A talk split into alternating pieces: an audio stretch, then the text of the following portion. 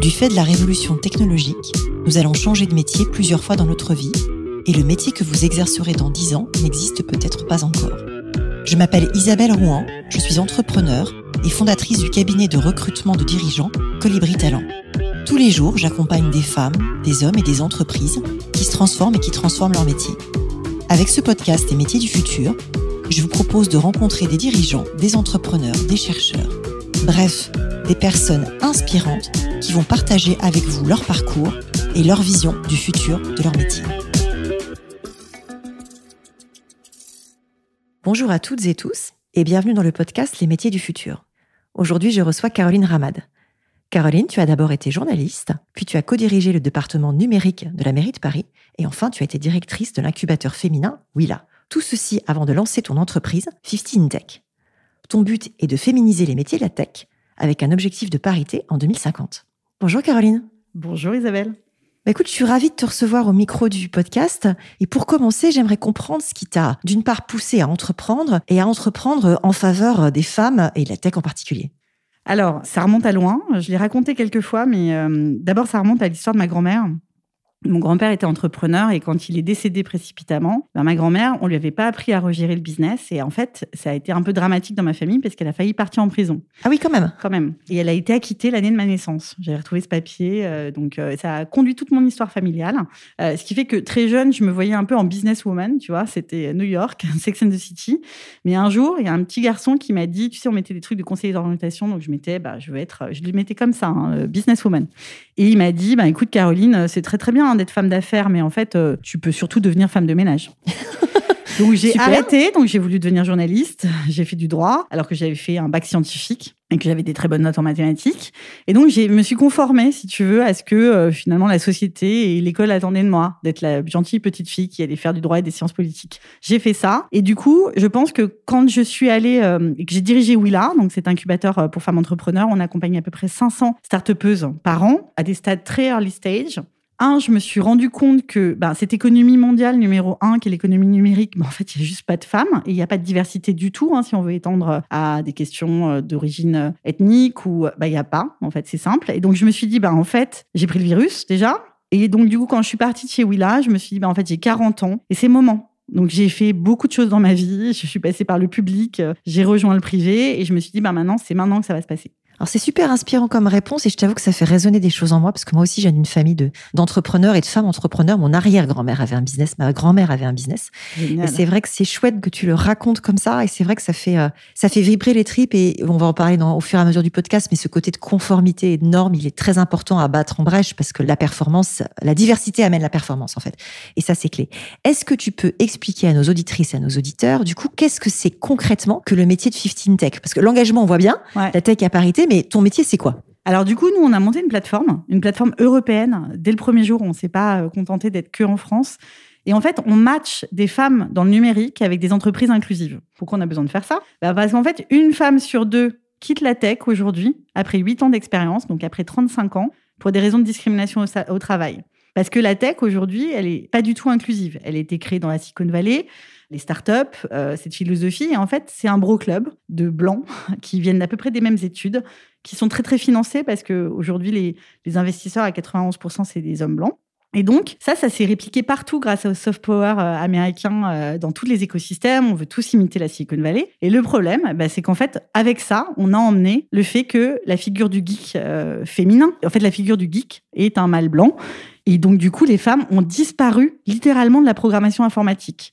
Donc, quand tu regardes les chiffres des années 70, c'est 40% de femmes dans les études de computer science. Quand tu regardes juste après l'apparition de l'ordinateur personnel, ça baisse en moins de 15 ans. En 84, il n'y a plus que 15% de femmes. Ah, donc ça a baissé dans le temps, en fait. Ça a baissé dans le temps pour deux raisons. Donc, l'ordinateur personnel est apparu et les pubs les marketing liés à ça, bah, c'était un homme blanc qui geek dans la cuisine et la femme fait la bouffe, quoi. Bah, à tel point d'ailleurs que quand tu tapes informaticienne dans Google, tu as 50% d'images d'hommes, alors que là où tu tapes informaticien, tu as 100% d'images d'hommes. Ah bah voilà. Il y a un vrai sujet. Donc il y a un vrai sujet. Donc elles ont disparu de la programmation informatique, dont elles avaient été pionnières, hein, de Ada Lovelace à Grace Hopper qui a inventé le COBOL, d'ailleurs qui est réapparu pendant Covid. Tout le monde cherchait des développeurs COBOL.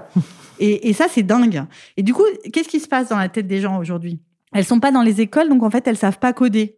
Voilà. Et donc, aujourd'hui, ça met quoi? Ça veut dire que tu as des équipes à 90% masculines, puisqu'il y a 10% seulement de software engineer euh, en Europe. Moi, j'avais en tête 30% de femmes dans les métiers du numérique. Et Eh ben, après, sur l'ingénierie, on est- L'ingénierie, c'est 10%, 25% dans la data et 40% dans le product, parce que ça vient du design, du marketing et de l'engineering. Donc ça, c'est l'état des lieux.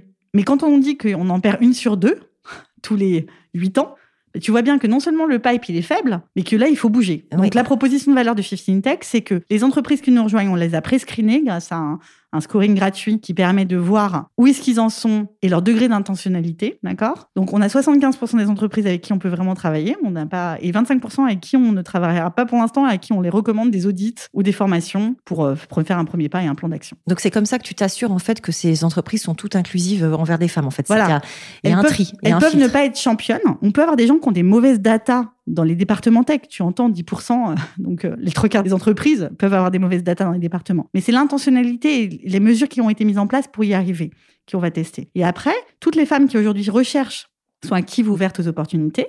Elles s'enregistrent sur 15 Tech, elles viennent de partout, hein, de France, de UK, qui est notre deuxième euh, champ d'action. On a l'Allemagne et on a dans 55 pays déjà. Et la dernière profil qui a été embauchée, c'est une profil de software engineer qui vient du Liban, qui va travailler pour Diplomatique. C'est chouette. Alors je sais que tu proposes du coaching et des masterclass aux candidates qui sont sur la plateforme 15 Tech. Pourquoi tu fais ça? Bah, parce qu'en fait, on s'est rendu compte que, un, il y avait un problème de négociation salariale, elles sont moins bien payées. Deux, elles sont pas en haut de l'échelle, donc on les prépare à aller prendre les postes euh, clés, les postes de management. Donc en fait, on a rajouté ce coaching qui est gratuit, qui permet bien sûr à la fois de, bah, qualifier mieux les profils, mais de leur donner conseil en négociation salariale et de revoir leurs CV qui sont souvent moins détaillés que ceux des hommes. Donc on fait ça, et ensuite on pousse ces profils et on voit s'ils sont matchables avec des job desks des clients. Et comment tu matches? On match avec un. c'est un algorithme qui prend à la fois euh, les éléments qu'elles nous ont donnés euh, lors de leur onboarding, euh, donc les stacks techniques, le degré de seniorité, où est-ce qu'elles veulent travailler, est-ce qu'elles sont en remote ou pas, est-ce qu'elles veulent aller travailler à deux heures de Paris ou à deux heures de Londres? Et ensuite, on prend la description de la job desk et derrière les critères de recrutement des entreprises qu'on a aussi vraiment tagués. Ça, ça nous donne un pourcentage. Ça, ça sort en janvier sur 15 Tech et ça nous dit, bah, en fait, ce profil match potentiellement à 90% de cette job desk-là. Donc, on pré-match le travail du recruteur. Mais de l'autre côté, pour la femme qui postule sur 15 Tech, on lui a demandé, c'est quoi ton critère prioritaire? Est-ce que c'est equal pay, donc égalité salariale? Est-ce que c'est d'avoir des chances d'être promu de manière égalitaire? Est-ce que c'est d'avoir un dispositif anti-harcèlement? Parce que vous le savez que seulement 57% des entreprises aujourd'hui ont un dispositif et en plus, généralement, il n'est pas actif il marche pas Ça pose un sujet. Ça pose un sujet. Donc, on lui, on le demande ça, et nous, on va mettre en avant, avant tout. Donc, non seulement on est 100% personnalisé dans l'expérience, elles recevront que des job desks qui correspondent à peu près à leur niveau de seniorité et euh, qui matchent avec leurs attentes, mais en plus, on mettra avant celle qui fait equal pay, etc. Donc, égalité salariale, Donc, du, etc. du coup, effectivement, je reformule avec mes mots. Tu fais du matching entre la job desk et les profils qui sont qualifiés. Et derrière, tu tries et tu scores ces profils en fonction du critère de la candidate, du critère principal de la candidate. Exactement. Et en revanche, ce qu'on va leur dire, c'est que ne vous excluez pas de parler à celle qui match à 60% des responsabilités, parce que ça se trouve, en fait, en soft skills, elle a quelque chose que vous cherchez absolument, en fait, et qui va peut-être être prioritaire par rapport au fait qu'elle maîtrise pas peut-être X années dans le langage technique que vous cherchez. Alors, c'est très intéressant ça veut dire que tu pousses des gens euh, qui ont envie d'apprendre à apprendre. Exactement.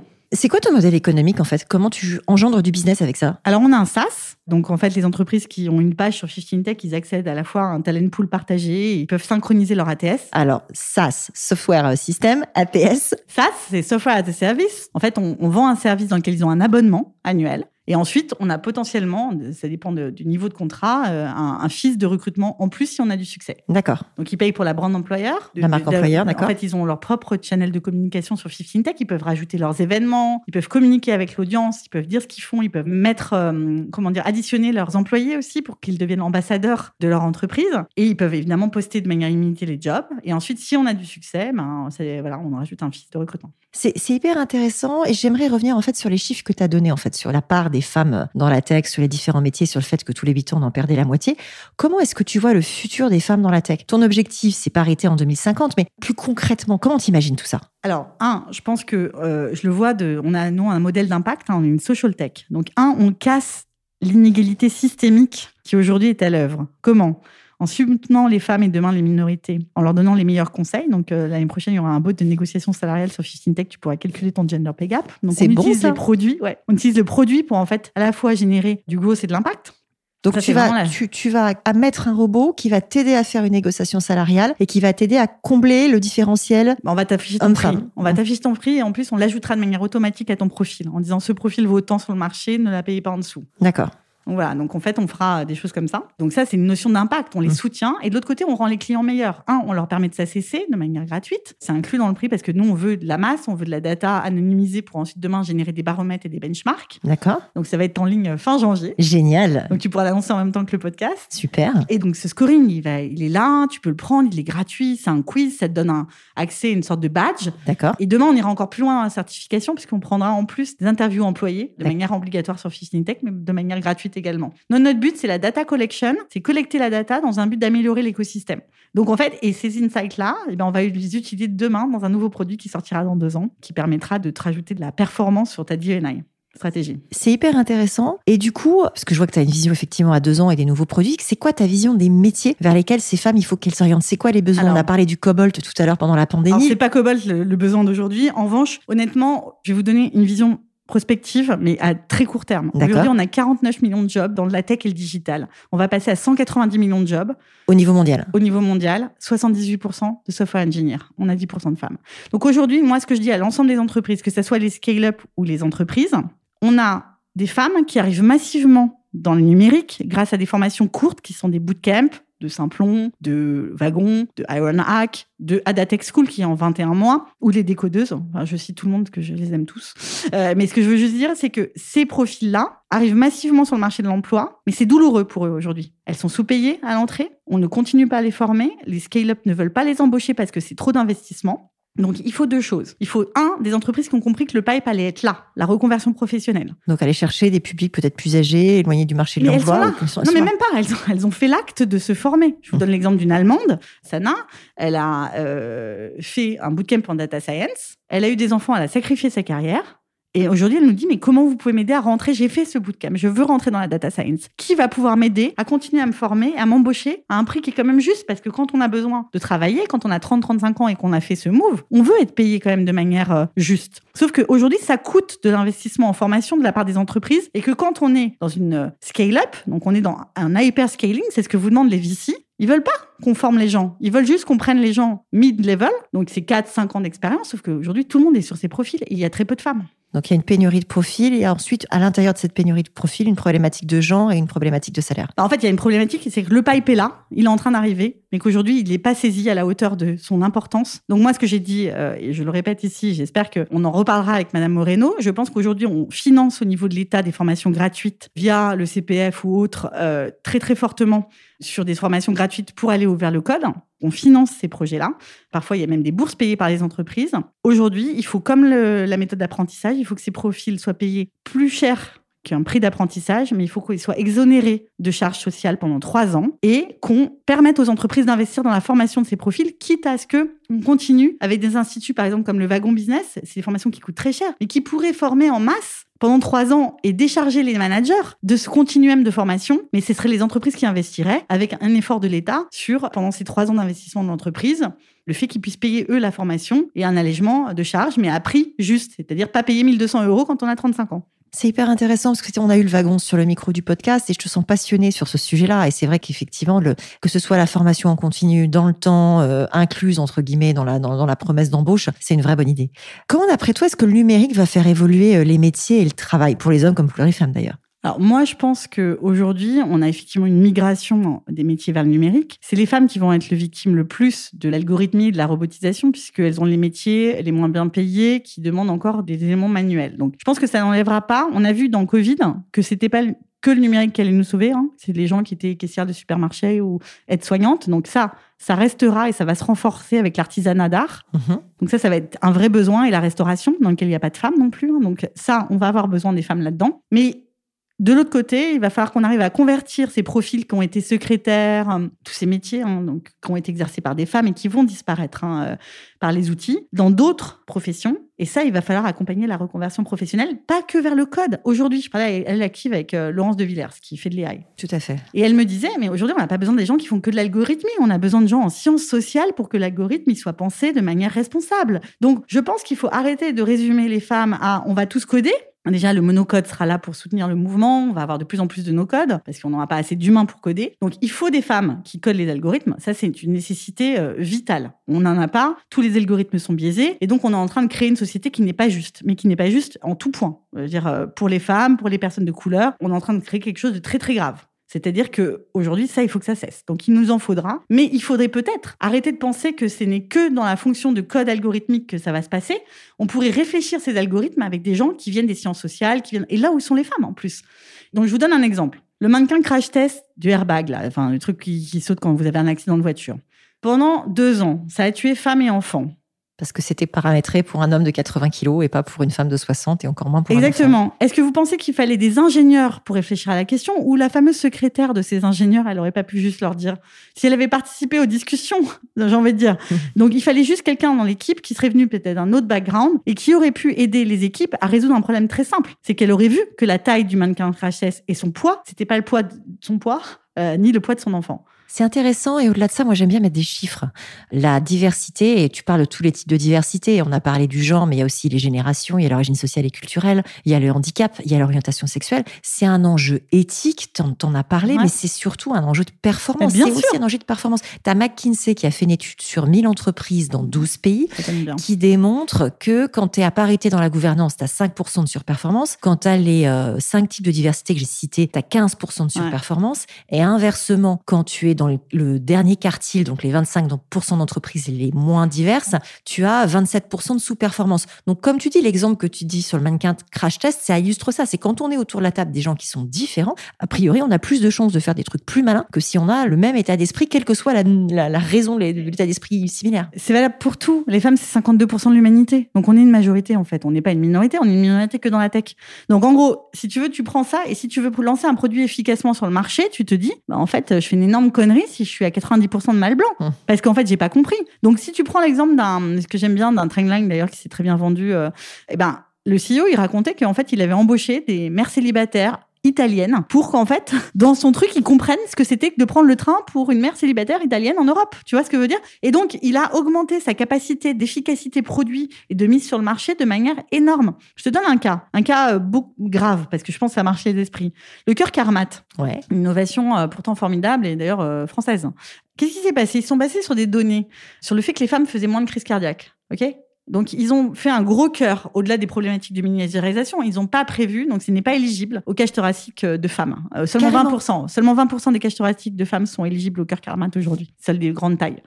Qui était genre ma belle-mère, 1m80, mais qui était quand même, à mon avis, euh, un exemple très rare de ce qui pouvait exister sur le marché des femmes. Ah, je savais pas du tout. Et eh ben, en fait, qu'est-ce qu'ils sont passés? Ils ont passé sur des études, mais le cœur des femmes n'avait pas été étudié par les scientifiques. Et ce n'est que très récemment, grâce à un concours mondial qui a été étudié des datas de crise cardiaque féminine, qu'on a découvert qu'en fait, la crise cardiaque chez les femmes n'a pas les mêmes symptômes que chez les hommes, et que deux, elle tue plus que le cancer du sein, sur lequel on a tous Octobre Rose, euh, et très bien. Je veux dire, il faut continuer à sensibiliser, je suis très très pour ça. Mais ce que je veux juste dire, c'est qu'aujourd'hui, toutes les datas mondiales sont biaisées. Et il y a un livre formidable sur ce sujet, qui est le livre de Caroline Criado-Pérez, qui a écrit euh, Invisible Woman, les datas désignées par des hommes et qui montre que le, monde a été designé par les hommes, pour les hommes. Et c'est tout montré en data. C'est passionnant et c'est vrai que ça illustre, parce que tu en parles avec beaucoup de vigueur et beaucoup de cœur, hein. c'est vrai que c'est important de mettre des chiffres dessus et, d'illustrer ça. Pour euh, peut-être recentrer le débat sur 50 InTech, est-ce que tu recrutes en 2022 Sur quel type de métier? Comment ça se passe? On va beaucoup recruter. Bon, je vais pas vendre la peau de l'ours avant de l'avoir vendue, mais on est en train de finaliser notre levée de fonds.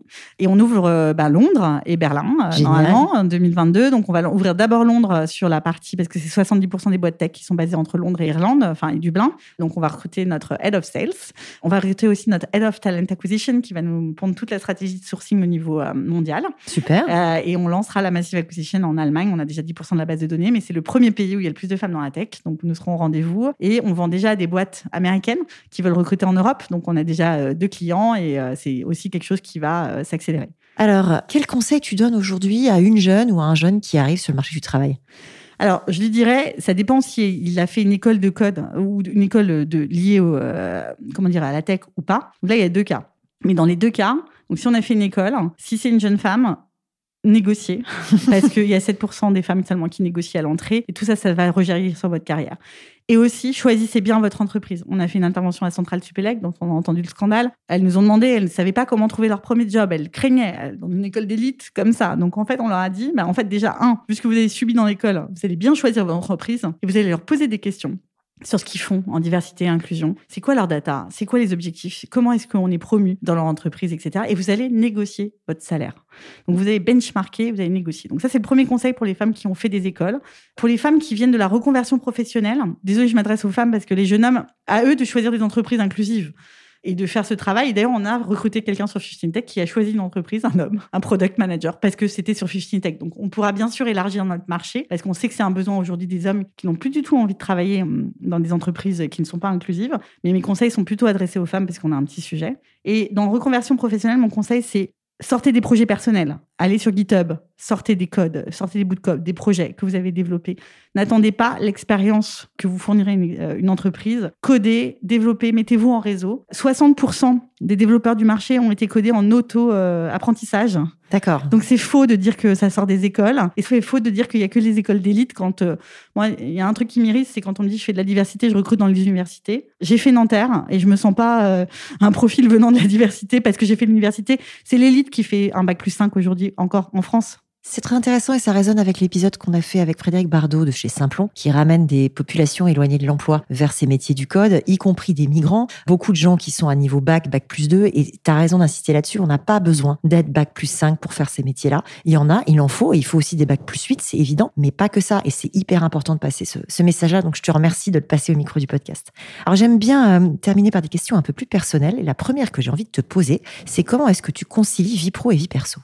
Alors, j'ai envie de te dire que normalement, je ne réponds pas à cette question parce qu'elle n'est posée qu'aux femmes. Alors, c'est pas vrai. Toi, je tu la, poses aussi aux hommes? Je la pose à tous mes invités. en fait, le set de questions, toutes les questions sont personnalisées, sauf le set de questions à la fin. Super, parce Donc, que je, et je suis à parité sur les invités du podcast. Je t'avoue que ça demande un effort parce qu'il faut aller un peu plus parfois convaincre les femmes de se, Ça, de sais. se lancer euh, au micro du podcast. Donc je te la pose, tu as le droit de pas me répondre. Non, en fait, j'y répondrai parce que je, je n'y réponds que si elle est posée de manière égale aux hommes. C'est le cas. Donc c'est super, donc je te réponds. Écoute, du coup, moi, euh, j'ai deux enfants, j'ai deux filles qui ont euh, 8 et 11 ans. C'est aussi une de mes convictions et mon envie d'avoir lancé mon entreprise, c'est pour elles. hein. Donc euh, je suis très heureuse d'être euh, mère entrepreneur. J'ai un compagnon qui fait plus que 50% des tâches à la maison. Donc euh, je n'aurais jamais pu le faire sans lui. Et on a fait un choix. Donc, que je révèle un peu au micro parce que j'en ai pas parlé, mais ça faisait longtemps qu'il voulait vivre euh, dans la forêt. Et donc, moi, je me voyais pas du tout vivre dans la forêt. Et pendant Covid, euh, on a vendu à Slack Emier, premier client, euh, du coup, à Dublin. Et je me suis dit, mais en fait, c'est bon, je peux le faire. Donc, en fait, je pensais pas que c'était possible. D'accord. Donc, je lui ai dit, euh, je me rappelle très bien, c'était euh, en mars 2000, euh, mar- avril 2020. J'ai vendu ce truc, on ne venait même pas développer le SaaS. Ils ont vendu sur, euh, acheté sur produit, quoi, enfin, sur, limite sur plaquette. Et je me suis retournée, je dis, c'est bon, on peut vendre l'appart. Et donc, on a emménagé au sud de Bordeaux. On est en train de rénover un séchoir à tabac. Et donc, le deal, en revanche, c'était que je vienne trois jours à Paris toutes les deux semaines. C'est un deal familial. Et donc, les enfants sont là-bas, euh, dans une petite ville, euh, donc euh, 5000 habitants. Et nous, on vit. On a acheté un terrain dans la forêt qui sera prêt euh, cet été. C'est top. Bravo pour ce, pour ce beau projet et surtout de l'avoir, euh, concrétisé parce que beaucoup disent qu'ils vont le faire, mais toi, tu l'as fait en vrai. Vous l'avez fait en vrai tous les Ouais. quatre. Donc, c'est génial. Est-ce que tu peux décrire ta journée type? À journée type, je me lève à 6 heures du matin. Je réveille les enfants quand je suis là-bas. Sinon, je me lève un peu plus tard quand je suis à Paris. C'est mon luxe. Euh, on prépare le petit-déj. Soit c'est moi, soit c'est mon compagnon qui accompagne les enfants à l'école, mais souvent, en ce moment, c'est lui. J'ai essayé de me forcer à faire une petite pause avant de commencer, une demi-heure pour réfléchir à mes priorités. Je les écris. Et ensuite, je commence. Et euh, généralement, bah, je m'arrête pas. Je me force à faire une pause déj. Et donc, ma grande motivation pour l'année prochaine, parce que je m'étais inscrite et j'ai pas réussi à y aller, c'est de mettre une dose de sport. D'accord. En revanche, j'ai commencé la poterie. Donc, le samedi matin, à 8h30, je fais mes, mes cours de céramique et euh, de poterie, euh, vraiment avec un vrai potier. Et ça, c'est vraiment un truc qui me fait du bien au cerveau, mais parce que je dois le débrancher. Donc, voilà. Donc, j'ai des leçons de vie, en fait, par rapport à ça. En revanche, je m'arrête le soir. J'ai pris un burn-out il y a trois ans. D'accord. Donc, c'est quelque chose sur lequel euh, je fais très, très attention euh, à mon temps de travail, à mon écran, à toute la, la consultation, etc. Donc, je m'arrête. Quand je suis là-bas, je m'arrête plus tôt. Je m'arrête euh, vers 18h30, euh, 19h, sauf si je dois aller les chercher à l'école. Et je m'arrête. Mais littéralement. Donc là, c'est plus dur avec la levée de fonds. Donc, c'est d'où mon état de fatigue là en ce moment. Mais honnêtement, sinon, je m'arrête et toute mon entreprise, on n'a pas le droit de s'écrire. On a une fonctionnalité Slack ou alors on dit que c'est à lire pour demain. Personne n'envoie des mails le soir. On n'a pas le droit. Et euh, donc, on, est totalement déconnecté après 18h30 et, 19h, euh, sauf charrette ou un truc vraiment, euh, on lance un produit et c'est compliqué, on fait un bootcamp et c'est compliqué. Mais ça, c'est interdit et on s'écrit pas le week-end non plus. C'est bien et je te remercie d'avoir l'honnêteté de parler du burn-out parce que personne n'a jamais fait au micro du podcast. Et je pense que c'est essentiel parce qu'il faut témoigner quand ce genre de choses arrive et les, bonnes pratiques que tu décris, c'est chouette que tu les partages déjà avec tous tes collaborateurs et toutes tes collaboratrices, mais avec tous mes auditeurs et toutes mes auditrices. Ouais, et il faut pas en avoir honte. Hein. C'est, le burn-out, ça vient de deux trucs euh, trop de travail, désalignement. Ouais. Et en fait, c'est souvent le désalignement qui génère le burn-out. Donc en fait, c'est souvent dû à l'entreprise quand même. Qu'est-ce qui te fait lever le matin? Ben, L'impact qu'on va générer, évidemment. C'est même quand je suis fatiguée, que j'ai une mauvaise nouvelle. Euh, ça, c'est l'entrepreneuriat et la résilience, c'est un truc de fou. Hein. Vous pouvez avoir une semaine déplorable, ben, vous vous levez quand même le matin. Qu'est-ce qui te tient éveillé la nuit? Euh, finaliser la levée de fonds, faire le chiffre d'affaires, euh, les recrutements, pas me planter, et euh, que mes collaborateurs se sentent bien. Voilà. Donc, moi, je déteste la notion de bonheur au travail. Je ne suis pas responsable du bonheur des gens. je suis pas psy. En revanche, ma responsabilité, c'est que, bah, justement, ils crament pas au travail. Donc, si jamais, par exemple, on peut être énervé un jour, bah, la semaine dernière, je vous le raconte cette histoire. J'étais très énervée, j'étais fatiguée. Il y a une erreur qui a été faite dans un truc qui pouvait avoir un impact pour la boîte, et j'ai dit quelque chose que je regrettais. je l'ai dit, mais vraiment, non, je me pose, je fais le récap et je fais un feedback. Parce qu'on a une, de nos valeurs, c'est radical candor. J'ai blessé la personne, qui est pourtant une personne essentielle à la boîte. Et donc, j'ai dit, après, j'ai tout fait et j'ai dit, maintenant, on va faire un point. Je suis désolée de ce que je t'ai dit ou ce que j'ai pu euh, dire. C'est inadmissible. C'est littéralement inadmissible. Et donc, on va reprendre les choses pour que plus jamais ça n'arrive. Donc, je pense que l'erreur est humaine. On peut aussi gravement se planter dans les recrutements et ça peut vous pourrir la boîte. Je l'ai vécu euh, au premier semestre. Donc, jeune entrepreneur. Donc, moi, je fais très gaffe. Maintenant, j'ai une mission et une scorecard. Les questions sont identiques pour tout le monde. Il n'y a pas de biais, même pas de biais de sympathie. je pourrais avoir le biais de sympathie, c'est terrible. Il faut surtout pas avoir un biais de sympathie. J'ai vraiment une notation et je ne fais plus confiance à mon instinct, parce que c'est un biais en fait. Hein. Euh, et je fais très attention dans l'équipe. Donc on a des revues trimestrielles pour voir si on est assez inclusif ou pas, si on fait des choses bien ou pas. On a des OKR maintenant qui fixent tous les objectifs objectifs en transparence. Key results. Donc objectifs key results. Donc en gros, on fixe les objectifs sur un trimestre et on voit si on a réussi ou pas. De toute façon, on sait qu'ils sont assez ambitieux, donc en fait, c'est pas fait pour les obtenir euh, à 100%, mais c'est fait pour fixer un cap et de la transparence. Ben, tout ça, ça a fait qu'aujourd'hui, les employés se sentent plutôt bien, dans lequel on va pouvoir grandir dans des conditions saines et générer euh, à chaque fois, du coup, les conditions d'une potentielle scalabilité sans tuer les gens, parce que c'est ça le problème de la tech. Alors c'est intéressant et alors je voulais revenir sur un truc parce que moi aussi je suis recruteuse comme toi, mais alors pas du tout dans les mêmes domaines puisque je fais de la chasse de tête de dirigeants et je voulais partager une pratique parce que moi je me fie à mon instinct, mais par contre je fais tout pour le débiaiser mon instinct. Donc moi ce que je fais c'est que je teste mes propres biais cognitifs une fois tous les 15 jours par un test d'Harvard qui s'appelle le test. Ouais, je fais, implicite, fait. Et je fais implicite une fois tous les 15 jours. Ah c'est super. Et du coup je me permets d'utiliser mon instinct parce que en fait sur du recrutement de dirigeants, tu as besoin d'évaluer la soft skills, tu as aussi ah besoin d'avoir du savoir-être. Donc voilà, je voulais skills euh, ça peut s'évaluer de manière euh, non biaisée. Tu vois, je peux utiliser des tests cognitifs comme Goshaba. Tout à fait. De ma pote Camille, que j'adore. Et donc, je vais utiliser plutôt ça. Tu vois, par exemple, mon sales, qui est très très difficile à évoluer, hein, à mmh. évaluer un sales amant, c'est des arracheurs de dents quand même un peu. Donc je vais pas me confier. Ils savent se vendre. Ils savent se vendre, mais le problème c'est que tu sais pas s'ils exécutent. Mmh. Donc c'est compliqué. Évidemment, il faut faire des références calls. À côté de ça, je vais utiliser Goshaba et ce sera l'outil que j'utiliserai pour recruter euh, mon sales au UK. C'est très bien. Et du coup, je fais aussi un petit clin d'œil à Camille parce qu'elle a fait l'épisode 23 du podcast sur le futur du recrutement. Et effectivement, je ne peux que te rejoindre sur le fait que cet outil débiaisé qui en fait est basé sur la gamification permet effectivement d'avoir aussi euh, une approche sur du volumique et non biaisé sur ces sujets de comportement. C'est quoi le succès dont tu es le plus fier? En fait, c'est quand un client nous dit vous êtes essentiel à l'avenir de la tech et que du côté candidate, on a quelqu'un de hyper content d'avoir trouvé un dream job. Donc, euh, je pense à Vanessa, euh, qui est euh, directrice marketing de plateforme message, qui voulait bosser en remote, qui vient d'aménager à, à, Bordeaux et qui voulait une boîte qui était entre Paris et SF. On lui a trouvé. C'est chouette. Il y a une tendance sur Bordeaux, j'ai l'impression, là, quand même. Ouais, il y a un gros trend sur Bordeaux. Euh, ben, back market, hein, euh, il y a Mano Mano, il y a toutes les grosses startups. Et honnêtement, c'est hyper cool de vivre là-bas. c'est quoi ton prochain projet? Mon prochain projet, bah, pour Sisti, c'est plein de projets euh, tech. et on va ouvrir Londres. Donc, je suis hyper contente, je vais pouvoir aller à Londres régulièrement. Est-ce que tu as un livre, un podcast, un contenu à conseiller aux gens qui s'intéressent au futur du travail? Alors, moi, je pense que toutes les personnes qui travaillent dans la tech devraient lire le livre de Claire L. Evans, qui est euh, Broadband, euh, The Story of the Woman Who Made the Internet, parce que ça, c'est pas étudié dans toutes les écoles. Donc, en fait, je pense que ça, c'est obligatoire et ça doit être un livre de chevet de toute personne qui travaille euh, dans la tech. D'accord. Et je pense le livre que j'ai cité, Invisible Woman, ça, il faut vraiment le lire. C'est superbe. Franchement, c'est incroyable. Donc, Claire, elle a une mère française, mais elle habite aux États-Unis. C'est une prospectiviste qui écrit pour Wired et tout ça. Et Caroline Criado, je crois qu'elle est au UK. Mm. D'accord, moi je mettrai les deux livres dans les notes du podcast. Si nos auditeurs et auditrices veulent te joindre, euh, LinkedIn, le mail. Euh, ouais, LinkedIn, euh, vous pouvez me contacter sur LinkedIn. Et évidemment, si vous êtes une femme dans la tech sur 15 Tech, vous pouvez faire une connection request et que j'accepterai avec plaisir. Super. Merci beaucoup, Caroline, pour ce témoignage. Merci beaucoup, Isabelle, pour l'invitation. Merci. Merci d'avoir écouté cet épisode des métiers du futur jusqu'au bout. Si vous avez aimé cette discussion, je vous encourage à noter le podcast sur vos différentes plateformes d'écoute et à le commenter, en particulier sur Apple Podcast. Cela nous aide grandement à progresser en termes d'audience. N'hésitez pas à me faire part de vos commentaires ou à me suggérer de nouveaux invités en me contactant par mail ou via LinkedIn. Prenez soin de vous et à très bientôt.